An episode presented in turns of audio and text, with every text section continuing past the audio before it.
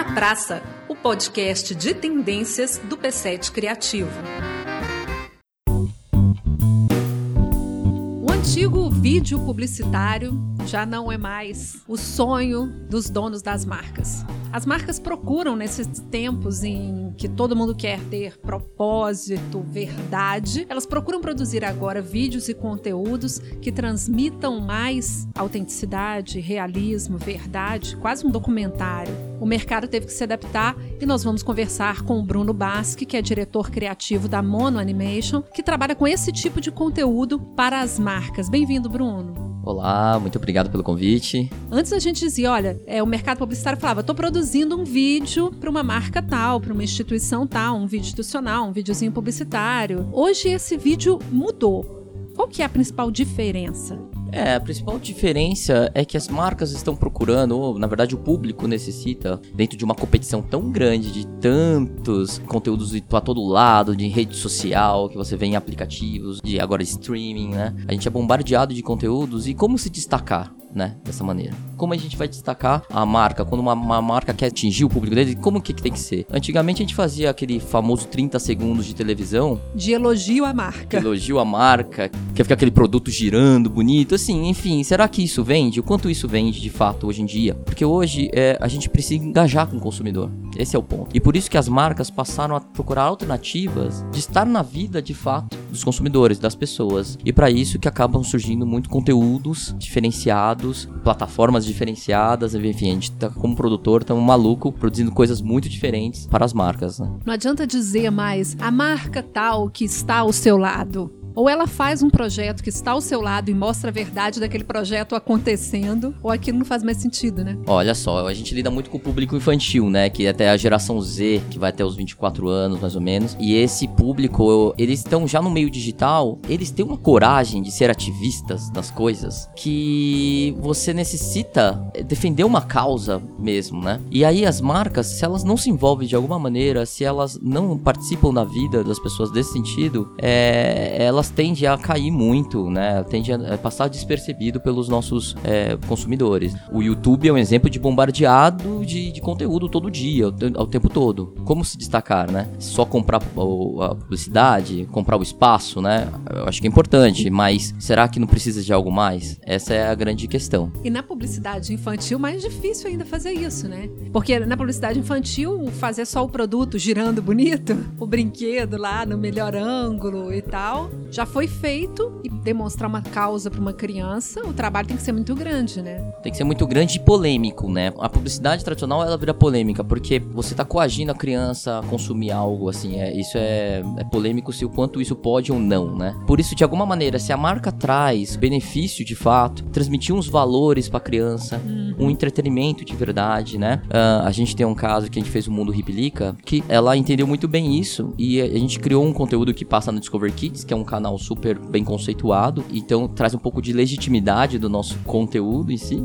que é uma série animada que a criança aprende sobre amizade. Não tem uma relação só de uma marca vendendo alguma coisa para criança. É diferente, né? Em vez de é, atrair as crianças para o consumo, você tem que entregar para as crianças algo que não seja consumo, né? Perfeito, perfeito, exatamente, é bem isso. Você acaba entregando para a criança uma relação boa mesmo, né? De carisma com ela, com o personagem de fato, de aprender as coisas boas. Tem muito aprendizado não só de amizade, mas sobre aprendendo sobre as coisas, trazendo uma magia pro mundo dela. Enfim, ela como qualquer outro desenho animado, obviamente. Só que, claro, tem uma marca que já tem uma relação com as mães até, que é interessante. A Lelica Repelica é uma marca já vem com uma lembrança boa das mães, né? E aí, quando você tem uma relação, isso de você saber como contar isso agora pra filha dela. De certa maneira, a gente tá trazendo uma história por trás de uma marca que já tem um histórico e aí agora ela tá trazendo uma nova relação com as crianças, né? Antes o dono lá da corporação chamava lá os produtores de conteúdo, o pessoal da produção de vídeo independente, falava que era um vídeo aqui da minha marca. Aí as pessoas perguntavam para ele: "Ah, então o que você vai vender? Que produto, que serviço?" e fazia um vídeo daquele conteúdo. Hoje esses produtores de conteúdo, eles têm que primeiro descobrir naquela marca valores mais legítimos, histórias mais significativas, propósitos, responsabilidade. O primeiro olhar seria descobrir isso nas marcas. É, eu acho muito interessante 一起 dos casos que a gente passou, porque é quase uma reflexão interna na marca. Qual é o meu propósito pro mundo? O que, que eu quero de fato contar para o mundo, né? E a marca que não tem tá perdida a hoje, marca né? que não tem tá perdida, exatamente. E hoje é muito transparente. Tem uma notícia lá de uma marca que o segurança machucou um cachorro, depois populariza de um jeito muito rápido também nas redes sociais. Então você tem que ser muito transparente. O que, que você vai fazer com isso? E tem que agir rápido. E aí a pessoa faz o dia do animal, aproveita essa situação para trazer um agregador para a marca, um olhar para um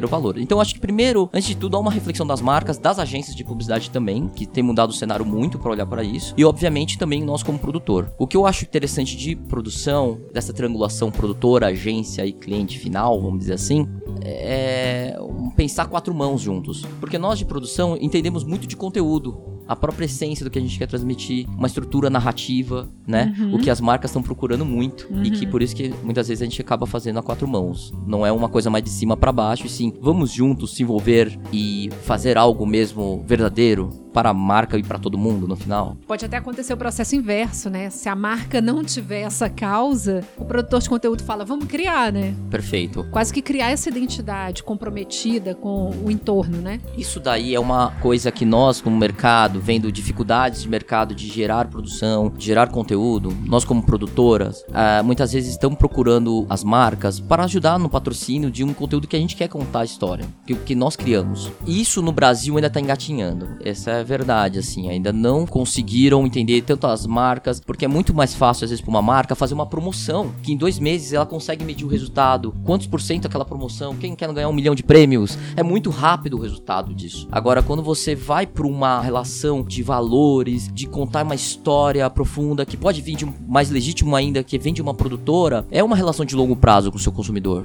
É mais subjetiva, né? Uma construção mais demorada. Mais demorada, mais subjetiva, mas que é o futuro agora agora, porque as marcas precisam se preocupar com, com isso, entendeu? Uhum. Marcas que acabam se preocupando mais com isso, acabam a longo prazo se mantendo muito fortes. E se a gente muda esse discurso muito publicitário, produto, para um discurso mais essência e propósito, isso quer dizer que a gente mudaria um pouco o formato de ficção para documentário? Na verdade, quando a gente fala de conteúdo para a marca, a gente tem diferentes tipos de conteúdos. Tem alguns conteúdos que falam, por exemplo, de uma viagem, só que o cara tá usando o carro que tá financiando. E na verdade, basicamente, é um documentário dentro da Amazônia, que o pessoal pega a trilha. Então, isso basicamente é quase que um, um reality, tá tudo se misturando os gêneros agora, juntando com a marca. Nós na animação também, é a mesma coisa. A gente acaba, muitas vezes, assim, a gente tem uma história, uma vontade de contar, só que teria que ser com um personagem Y, que seria da marca, e tudo bem, a gente transporta isso de uma maneira muito leve, mas importante a gente tá atingindo o mesmo propósito que a gente gostaria com aquela história, né? Interessante, né? Porque eu me imaginei a imagem do carro, né? No pedestal, muito bem iluminado, girando.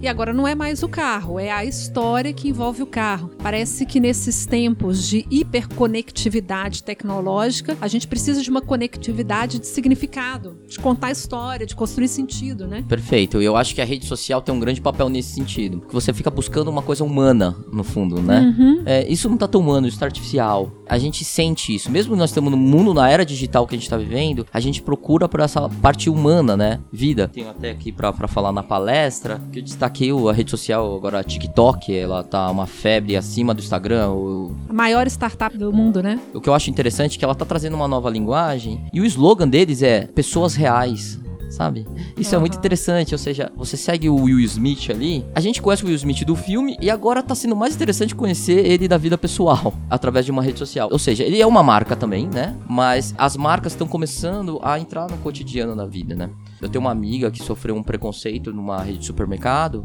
e ela postou. Você tem essa linha direta também com o seu público. Ela tagueou, depois eles já responderam para ela e eles já estão conversando. Ou seja, uma conexão direta, assim, virou um personagem. Por exemplo, falando com um amigo seu, que ele tá preocupado com a imagem dele e ela tá dialogando com a marca. Então, assim, esse contato direto com certeza muda muito a postura das marcas com relação a todo tipo de conteúdo que você vai fazer. Ô Bruno, se a gente fizer um exercício assim de futuro, o que, que você vê de futuro para esse mercado de produção de conteúdo para as marcas? Eu até lidei com novas tecnologias. Está se falando muito de VR, AR, né?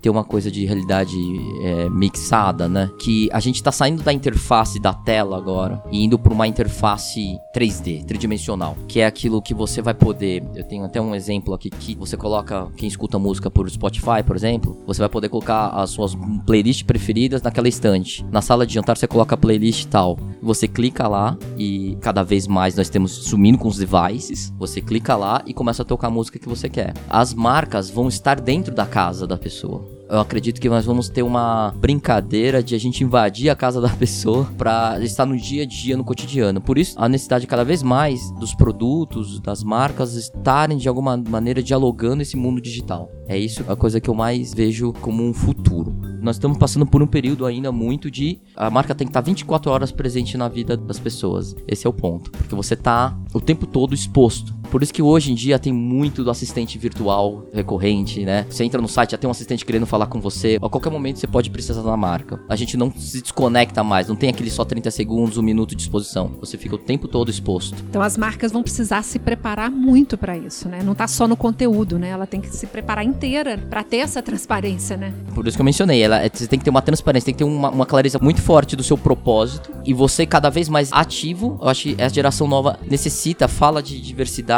nós falamos de gênero cada vez mais e as marcas têm que estar preparadas para cada vez mais estar estando presente nessas causas e também acompanhando dentro das tecnologias e aplicativos, enfim, redes sociais. Tá é. ótimo, Bruno. Muito obrigada pela entrevista. De nada, foi um prazer. Valeu. Esse foi o Tá na Praça, o podcast de tendências do P7 Criativo. Lei de Incentivo à Cultura, BNDES, Secretaria Especial da Cultura, Ministério da Cidadania e Governo Federal.